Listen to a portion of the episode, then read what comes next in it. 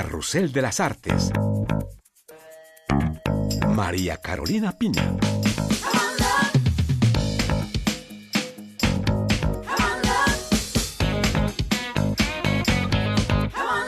Saludos y bienvenidos a este nuevo número de Carrusel de las Artes desde la alfombra roja del Festival de Cine de Cannes, alfombra roja por la que desfilaron decenas de estrellas del séptimo arte mundial en esta edición número 75 del Festival de Cine más importante del mundo.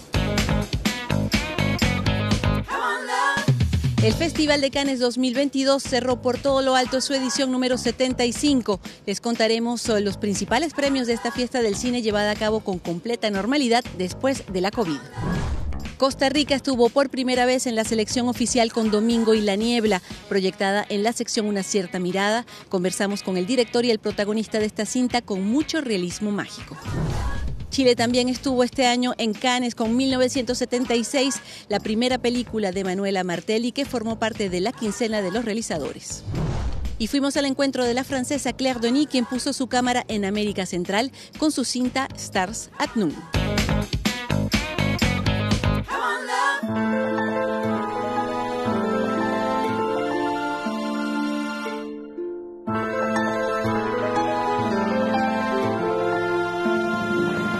Fueron 12 días para celebrar el cine de aplausos y de estrellas por la alfombra roja del Festival de Cannes, una fiesta que cerró con la tradicional gala de entrega de los premios. La Palme d'Or revient au metteur en scène de Triangle of Sadness. El Festival de Cannes consagró por segunda vez al sueco Ruben Oslund, quien se ha convertido en un maestro absoluto del cinismo. Su cinta Triangle of Sadness se llevó el sábado por la noche la palma de oro a la mejor película, segunda palma para el aplaudido director de cine, quien ya había logrado este galardón en 2017 con The Square.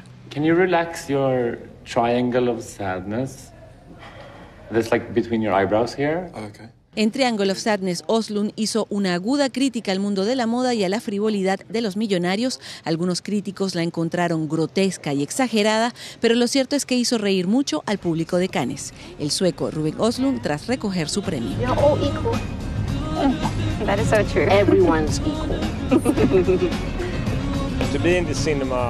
Uh, together with the audience in Lumière. Estoy uh, hear feliz de escuchar al público uh, aplaudir, reírse, emocionarse de distintas formas. very, very happy Estoy that, también muy honrado the de que el jury jurado haya reconocido este that trabajo y que haya the entregado la palma de oro a una cinta cómica. Russian capitalist and an American communist. Oh. On a 250 million dollar luxury yacht. El jurado, presidido por el actor francés Vincent Landon, fue generoso en galardones, otorgando dos grandes premios, uno para Stars at Noon de la francesa Claire Denis, un romance ambientado en Nicaragua, otro para Close, un drama sensible sobre un dúo de amigos inseparables que habla de la construcción de la masculinidad. Su director, el belga Lucas Dont. Es una película sobre la masculinidad y la amistad. Pocas veces eh, vemos imágenes sobre la amistad efusiva que puede existir entre dos chicos, con todo lo que puede tener de íntimo, de físico y de tierno. Mi película habla de eso y también de la pérdida de la ternura. Qu'est-ce que tu penses de mon idée de voler de la drogue J'ai pas envie que tu deviennes un dealer et que t'arrêtes l'école. A la fiera del este. El jurado de Cannes resolvió inventar un nuevo premio, el del 75 aniversario del festival, para los hermanos Jean-Pierre y Luc Dardenne y su cinta sobre dos menores inmigrantes solos en Bélgica. También hubo premio del jurado por partida doble para Las Ocho Montañas y La Fantasía Animal I.O., una perla de creatividad sobre la deambulación de un burrito nostálgico. Una volta ho mangiato anche il salame. Quello vero, carne d'asino. En 2022 se vio la primera película costarricense en la selección oficial del Festival de Cine de Cannes, presentada en la sección Una cierta mirada, una cinta filmada en el corazón de Costa Rica y Carrusel de las Artes fue el encuentro de quienes la hicieron posible. Dicen que usted es un hombre discreto. Domingo y la niebla es el segundo largometraje de Ariel Escalante Mesa, una película filmada en Cascajal de Coronado y que cuenta la historia de un viudo que conversa con su esposa muerta, quien se le aparece bajo la forma de una nube de niebla. A ella le cuenta sus penas y la perspectiva de ser desalojado de su casa por una empresa que proyecta construir una autopista en la zona. Ariel Escalante Mesa tejió una trama entre duelo y expropiaciones con un toque de realismo mágico útil recortar, algo así andan esos Costa Rica es un país que se ve como muy pacífico y bueno, pues es un país que tiene muchos, muchos, muchos privilegios, ¿no? Que a mí me encanta ser de allá pero también hay mucha violencia, también hay mucha inequidad, también hay mucha desigualdad de la cual no queremos hablar y me parece que es importante, pues yo quería, ¿no? aportar un grano de arena que Costa Rica reconozca su violencia, reconozca su inequidad, reconozca su, su desigualdad, injusticia y empecemos a hablar de ellas, ¿no? Porque ese tipo de heridas solo se curan si, si, si hablamos de ellas. Queríamos también hacer una peli muy de fantasía, ¿no? Muy, muy sobre muertos que vuelven a la vida, hacer efectos especiales, ¿no? Entonces como que a fin de cuentas lo que queríamos era hacer una película muy punk, ¿sabes? O sea, una película que, que, tuviera de todo, tiene un poco de western, tiene drama de personaje, es fantástica, ¿no? Porque realmente nos gusta el conflicto, ¿no? Nos gusta el contraste, nos gusta la peleadera, pues. Usted sabe lo importante que es que la carretera pase por aquí y en el papel del viudo que conversa con la niebla, el actor Carlos Ureña. Es un personaje muy rico de, digamos, de, un pueblo que, que, que, realmente uno lo ve muy a común en, en, los pueblos largos de la montaña, con los problemas de, de la construcción de carreteras y con el problema de la vivienda, la expropiación de, de gente que, que tiene años de vivir en un terreno que no saben ni, no tienen ni un papel ni un nada y que han vivido toda la vida ahí y que, y que de un pronto a otro les vienen a, a, matar toda, todo ese ideal, toda esa vida que han vivido ah, en esas zonas, ¿verdad? Y es, un, es una obra que tiene mucho mensaje. Domingo y la Niebla fue la primera película de Costa Rica en la historia de la selección oficial del Festival de Cannes.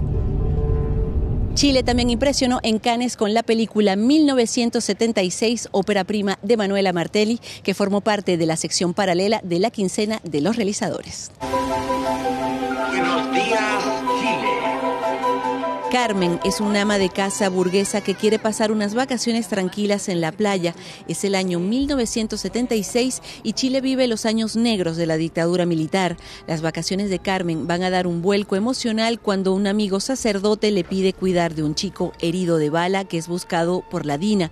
La directora de esta cinta, Manuela Martelli, quería explorar ese periodo de la historia chilena a través de quienes la vivieron en la comodidad de su condición. ¿Qué pasaba con esa clase que podía seguir su vida y en realidad eh, es un fenómeno bastante humano, ¿no? de poder seguir la vida diaria sabiendo que están matando a tu vecino ¿no? y que en el fondo estaba dispuesta a sacrificar la democracia en pos de no perder eh, lo que tenía. ¿no? Esas eran algunas de las preguntas que rondaban escribiendo.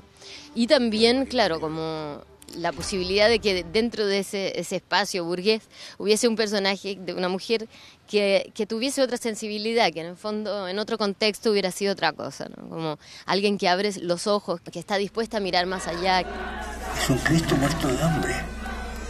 No tengo quien más pedirle ayuda. ¿Qué la gente? Son 10 años de cárcel.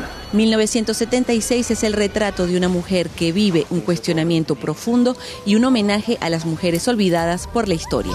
Nada, mi amorcito, nada, Y a mí lo que me interesaba era observar un periodo de la historia de Chile desde el espacio íntimo, desde el espacio doméstico y, y, desde el punto de vista de una mujer. Cómo se filtra la dictadura por las pequeñas fisuras del espacio doméstico. Para mí hacer la película era un acto, o es un acto de justicia con todas esas mujeres que estaban en el, que no pasaron al espacio público, que no estuvieron eh, en los libros de historia, que yo jamás en un libro de historia de la escuela, del colegio, eh, leí un, eh, relato escrito por una mujer, ni sobre una mujer.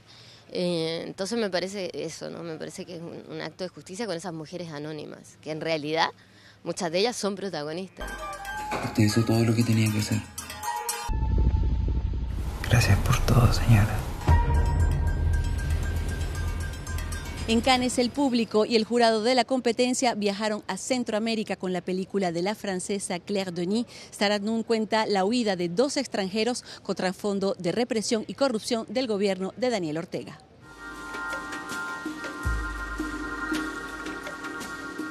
Stars at Noon recibió el Gran Premio en Cannes, un segundo puesto en el palmarés para esta cita ambientada en Nicaragua. I'm an American journalist. Una periodista estadounidense en Managua se enamora de un británico envuelto en una trama de corrupción. La cinta de la veterana francesa Claire Denis cuenta cómo la pareja intenta salir de un país gangrenado por la corrupción, el abuso de poder y las escaseces. La cineasta quiso denunciar el sistema Ortega Murillo. Je pense que C'est vraiment un drame qu'Ortega se soit représenté avec Rosario. Es dramático que Daniel Ortega y Rosario Murillo se hayan vuelto a presentar en las elecciones. No deberían hacerlo. Y por otro lado, quería denunciar que personas como ese inglés puedan cerrar contratos sobre reservas petroleras ubicadas en la frontera con Costa Rica con un interés político. No denuncio a Nicaragua, sino más bien a la influencia estadounidense sobre Centroamérica. Je pense que le film dénonce plutôt la mainmise des États-Unis sur l'Amérique centrale. How are you going to cross the border? By waving the American flag? Huh? La cinta se inspira en la novela del mismo nombre de Dennis Johnson, ambientada en la Revolución Sandinista de los años 80. Claire Denis la actualizó en plena pandemia de COVID y tenía el objetivo inicial de rodar en Nicaragua. Luego empezó la pandemia. Por razones sanitarias y como la vacuna era cubana, las compañías de seguros se rehusaron a asegurar un rodaje en Nicaragua. Conocía un poco Panamá y pudimos trabajar con una productora panameña. Rodamos durante las elecciones de noviembre pasado y a Panamá veíamos llegar refugiados nicaragüenses. En el set fue una profesora nicaragüense la que enseñó a los actores a hablar como en Nicaragua. Avec les mots du Nicaragua, l'accent du Nicaragua.